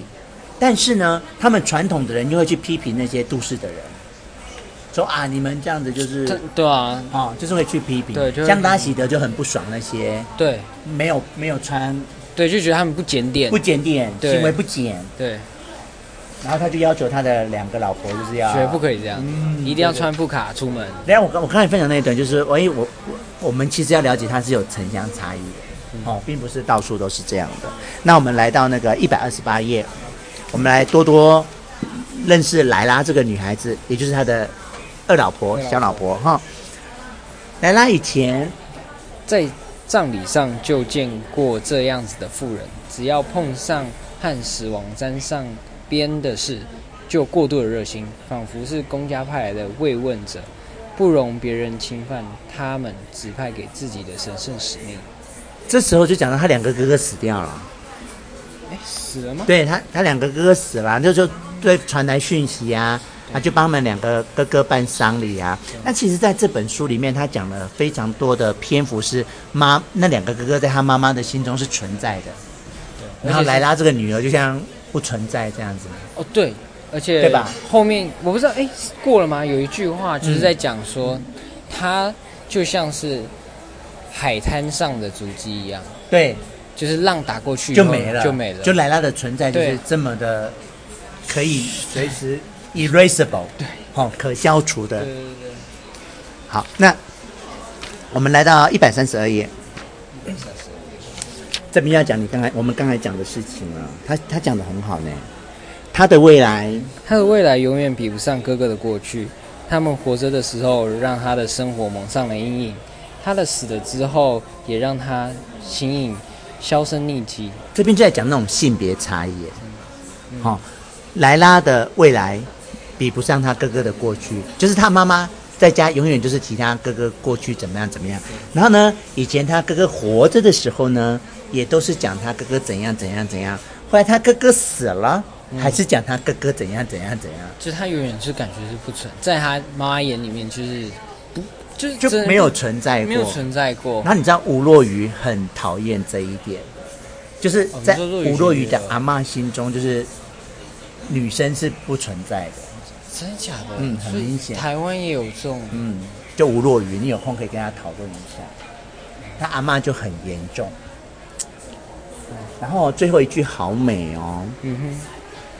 可是我没有接受哎，就是如果你是过来人，你很讨厌这种感觉，对，你怎么复制去复制，，对？那这就是社会复制 啊。人就是会这样，就是你是家暴的受害者，你会去循环哎、如果你是从小家暴的受害者，那你后来有了小孩之后，你就会去用同样的方式去，它是一个暴力循环论啊，它就是一个社会复制。好特别哦、对啊，然后，但我们我们刚才不是讲到说，他在他妈妈的心中，跟他哥哥在他妈妈的心中差这么多，对不对？对啊你看他接下来的比喻有多好，你看，妈咪是他们生命博物馆的馆长，而他莱拉只是个参观的访客，是保存他们神话的容器，是妈咪用来书写他们俩传奇的羊皮纸，有没有讲的好真的，写的好深入哎、真的很哦生动，很生动，真的很生就动。是嗯，莱拉的存在是用来写他两个哥哥的传奇，对，这边就是在讲那种回教那种性别差异啊，哦，性别歧视。那接下来呢，我们再往后来到了一百四十九页。一百四十九页。好，他那对充满灵性的黑色眼睛，从告示板、墙面、商店橱窗以及插在计程车天线上的小旗子里，凝望着大家。他这边就在讲那个马苏德，也就是他们。其实我这边要分享这边的原因是说，嗯阿富汗的历史大概是这样子的，对就是呃他们一开始是一个阿富汗王朝，对，所以是有国王类似君主立宪，对类似像日本跟英国。嗯哼，然后后来呢，苏联的那个共产主义盛行了，嗯就把阿富汗给共产化了，对，就类似越南，嗯然后就变阿富汗就变共产国家。哼，了解。那后来呢，他们的圣战士、神学士跟塔利班起来反、塔利班、这三股势力就把苏联赶回去了。对，赶回去之后，阿富汗人觉得哦，终于天下要太平了。对 No，反而变成他们这三很个乱势力在争取阿富汗这个地盘，对，那就战争。好、那看这一段就在形容说他们的这些塔利班啊，这些他们的那种到处都是他们的哦告示牌啊我了解，就是宣誓主权吗？还是对怎对样对对，就是我谁占领了啊，谁就把他的相片插贴旗这样子啊。可是但是每天都不一样的 哦，我可能今天我打赢你，明天换你打赢我。那阿富汗的人民就过这种生活，好难想就是啊你象家今天可能是他的，后明天又是他的，这就是画地格局，样很可。怜。我觉得阿富汗人真的很可怜。那我们来到一百五十三页，好吧，一百五十三。哦，好，莱拉这这里面花很多篇幅在讲莱拉那种没有价值哦这样啊。对，好这个，莱拉觉得自己和这些锅碗瓢盆没两样，是可以置之不理，搁在一旁，然后兴致来了，又可以被人随心所欲的宣示主权的东西。有没有？这就是这但就是你莱拉的心情、啊。嗯，他这本书花了很很多篇幅在讲那个他在妈妈心中是这么的，跟锅碗瓢盆一样。真的跟锅碗他他他妈妈本来不是，就是因为哥哥忧郁就由于就总爱传传啊房间都不出来，嗯对对对然后莱拉就自己在那边煮饭什么什么的对。后来他妈妈心情好了，嗯哼就下来，对啊然后就又把它全部改成他自己原来的样子。对，啊然后莱拉在这阵子照顾妈妈呀，什么什么都被这样抹灭掉了，这样。其实他妈妈根本不了解他，就是他，他是觉得他妈妈根本不了解他，就是他他事实上会发也是不了解是事实他上也，是他心中只有不了他两个哥哥而已。解对。呃然后，啊、我们来到那个一百五十八页，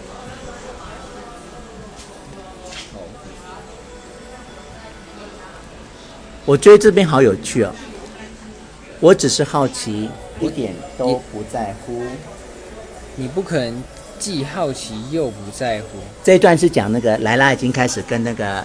短腿的断腿的她的男朋哦友两个人在那边聊天，有没有？啊、嗯哦，他们准备要去箱子做爱了，有 没有？来，要高快高潮了。那你知道他们也是很爱面子的人哦。 对他就说：“我只是好奇，我一点都不在乎。对”，然后那个她男朋友就说：“你不可能既好奇又不在乎。”我觉得这这个对话好有趣，我很喜欢。那你看小两口在在那里，对塔利格啦，塔利格，对啊 呀、她的男朋友叫塔利格，念超难记，就很难记，我们就不要去记他的名字。那我们来到一百六十三页。我刚才不是讲到那个阿富汗当时的情势嘛？有没有对山区？山区对着克布尔开火，克布尔对着山区还击。莱拉和全城的居民只能无助地看着，就像桑迪亚哥老船长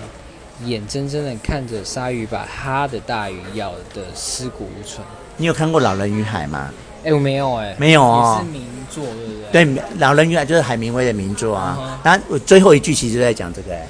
就是他去老他去抓了一只金鱼，对他花了好大的精神杀了一只金鱼，可他把金鱼拖回岸上的时候，他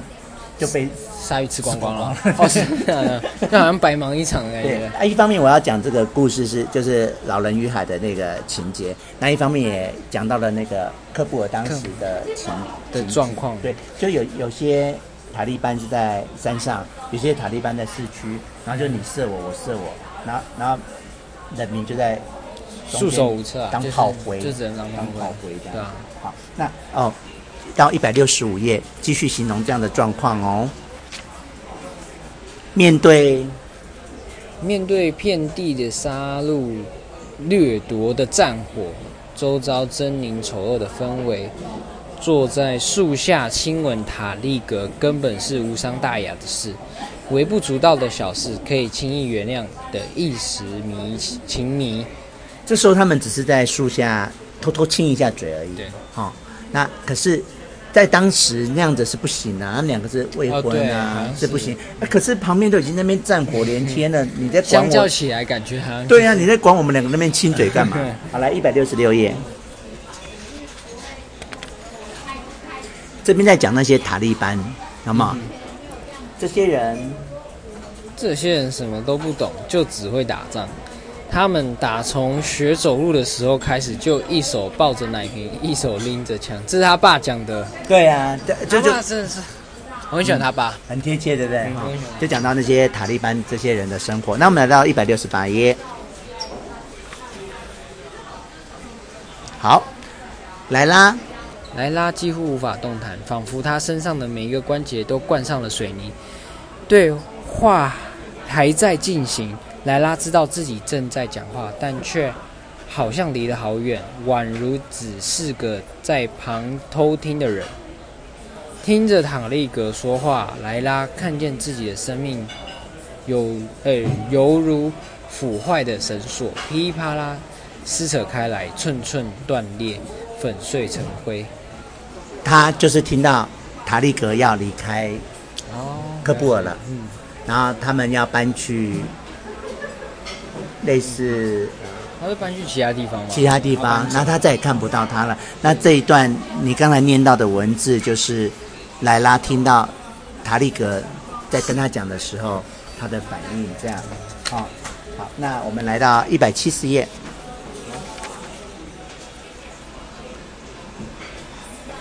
那后来，莱拉他们家就被那个炸弹炸到了，对，有没有哈、那宛如宛如艺术爱好者在起火燃烧的博物馆里急行奔走，忙着抢救一切能拿到手的东西。一个眼神，一个耳语，一句呻吟，免于毁灭，永远留存。但是时间是最无情的大火，到头来它也是无法抢救全部。然而，它终究留下了这些部分。最初从身体底下传来的剧烈痛楚，斜斜照在地毯上的阳光。哦，这时候 fuck 完了哦，这是这一段就是在讲那个莱拉跟塔利格对，在巷子里面，他们第一次发生性行为，也是唯一的一次。对那因为他太爱塔利格了，这个性行为的这过程里面，他想要记住一切，嗯可是时间是很短暂。很短暂的，你你日子久了，你就会都忘记对。但他真的留了一个东西，部分留下来了，是什么呢？他的女儿，就是嗯女儿，对不对他女儿留对下啊，然后他也就是为了这个女儿，才嫁给了拉希德。牺牲很大哎，我觉啊得牺牲很大。可是他留下了爱，对塔利格的爱，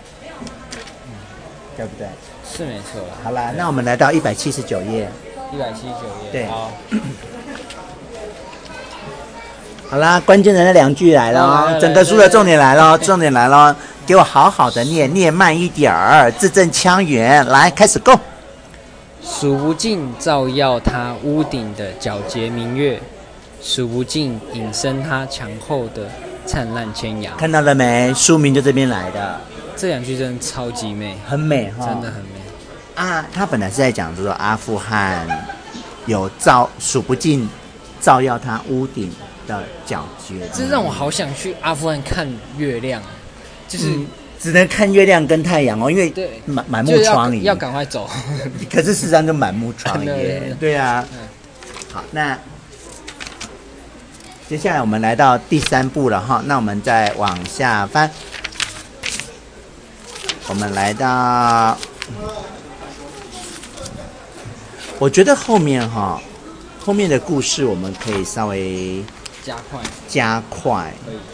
好，我们来到两百零四页。 OK。好，它会在女孩身上，闻到拉希德的味道，他在女孩的皮肤上闻到她的汗臭，她的烟味，她的欲望。老天垂怜，性已是他生活中再不再开启的章节。这样已经有好长一段时间了。现在只要一想起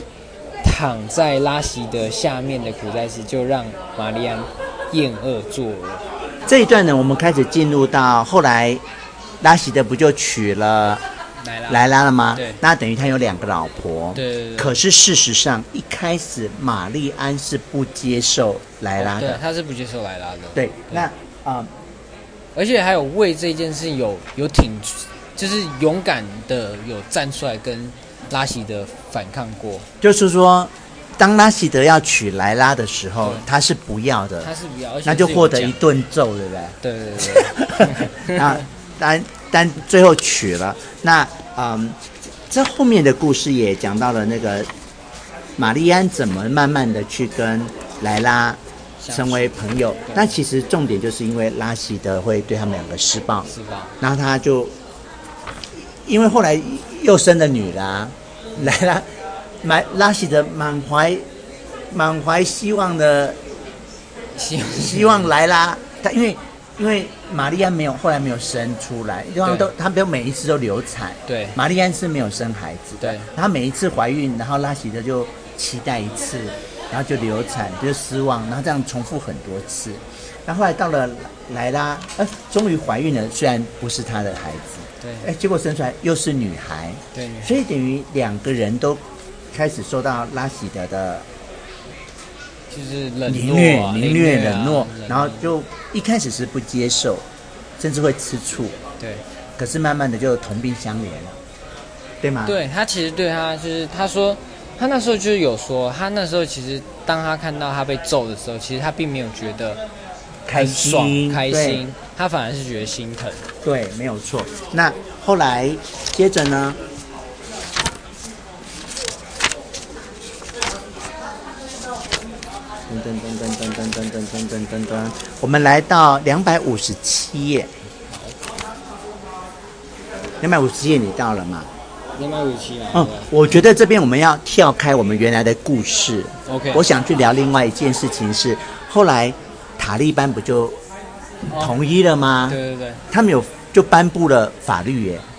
然后这些法律好荒谬很哦。不可思议。嗯，第一个呢，禁止唱歌，禁止跳舞，禁止玩牌、下棋、赌博跟放风筝，放风筝不行哦。嗯，禁止写作、看电影、画图。我们现在讲的这些都是法律哦，然后违反就会被鞭打，他们任何就是鞭打。好，然后女那个也不能养鹦鹉哎，我蛮好奇为什么指定鹦鹉？我觉得因因为鹦鹉会说话，哦，他觉得智商太高了，嗯不能养智商太高的东西。对，然后养的人要被鞭打，然后鸟要杀死。嗯好，然后他们偷窃是要斩断手掌，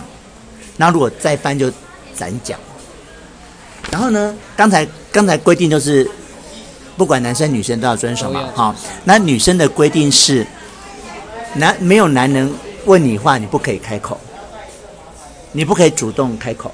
嗯，男人问你话才可以开口。了解。哦，然后你不可以自己出门，嗯哼，对，你只要在外面一定要有要有男男人男伴，男男人陪伴，要么就是你爸爸，要么就是你先生。然后只要你一个人在外面抓到，先鞭打，鞭打完再送回家，这就是法律哦。可是我我其实看到这些的时候，嗯，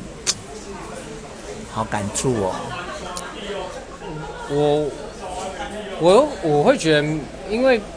在台湾不会发生，所以对我我觉得有点不切实，就是对我来讲，对我们来讲是不真很实遥远的不真事，实可是它就是在某个国家里面对，就是今天今天如果一一个人在我面前说你不能这样，对说这些话的时候，我反而会觉得他在开玩笑，在开玩笑或者胡说八他会道。胡说八道。啊，我还没有念完呢。不可以在公开场合发出笑声，然后不可以上学，不可以工作，哎呦哇，真的是，而且都要鞭打，哎然后他我们刚才念的每一个违反就是鞭打就，是鞭打，最轻就鞭打。对。那这个是我在念这本书感触很深的一块。好、那嗯，我们要说自己幸运呢，还是说你说感触深，姐姐你的就是就是这世界上有一个人，此时有一群人，我们在这边喝红茶聊天，他们还是过这样的生活。好，那我们接下来来到两百七十五页，其实我对，哎，萨马伊这个人出现了。萨马伊就是他拉希德跟莱拉生两个孩子，哦第一个是女的，对对对是塔利格的，对但第二个就真的是拉希德自己的儿了子，然后是儿子对，然后就叫萨马伊萨，马伊，而且萨马伊真的就是很像拉希 德，就外形啊，还有个性也很像。然后他说他对萨马伊的耐心，就像一口深井，永不干涸。对，就是，嗯，这个这个男孩子，可是玛丽安还是很对他还是有爱哦，虽然他是虽然说他他是拉希德生的，嗯对可是他最后他对他的爱其实是一样的，就是还是就是把就是儿子啊，对啊，嗯就是亲生的。对，好，那最后我们来到了，我觉得我看到这本书看到后来啊，我就、哦、整个被他的那个情节吸引，后来因为那个他们实在养不活这些孩子了。哦，对对，他们就把他们送到孤儿院，而且他们要假装说爸爸死掉，哦对，因因为为你只要爸爸活着就不行，就不行。就不行去。对，所以他们就要这种骗的，然后最后就把是先把女儿，就只有把女儿送过去吧。只有女儿，只有女儿只有女儿送过去，然后女儿送过去，然后他爸也还，而且还不想，就是不想到后面还还就是能不去看他就不去看对，因为他知道，他其实后来知道那不是他的。。对他其实有有对感觉得到。那后来开始故事转折是那个塔利格回来了，哦，对，塔利哥回来了。哈、塔利格回来了，而且就回来看莱拉，对，然后就被拉希德发现了。哎，拉希德，哎，对拉希因为那个他儿子叫萨马伊，对上来就跟爸爸说啊：“对爸爸，对今天有一个叔叔回来，然后跟妈妈讲话。对不对哦对，那就是拉希德最后一次活在这世上的”最后一对，天。然后后来他就，后来他就知道了嘛对，他就把那个莱拉拖下来打，对脱下来打，好、啊，就开始打打打打打到那个玛丽安本来是一个很胆小跟懦弱的人，啊他一直以来都是啊，其实其实一直都是他一直都是，可是他人生第一次做出他自己觉得很勇敢必的须事要，做的事情。嗯，他就把拉希德给杀了，然后杀了之后，他们就把他埋到院子里，然后埋到院子里之后，其实，嗯，玛丽安是为了救莱拉，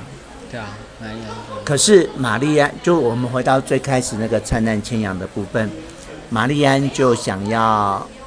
保全塔利格跟莱拉，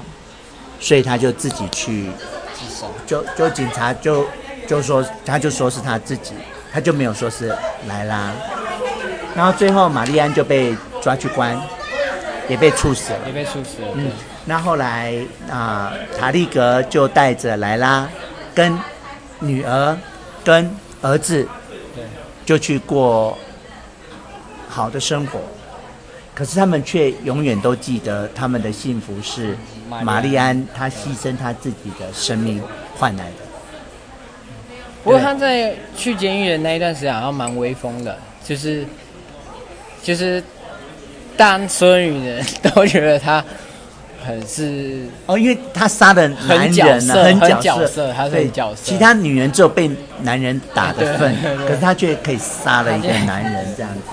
所以，嗯，其实我看到这本书，我后面对文本就没有像前面那么那、专的原因是，我就哇、很想知道情节。那我们这个故事它其实就大概是这样子。那如果看完整本，你对这本书做一个总结，或是你一个啊、整体的感想？我觉得，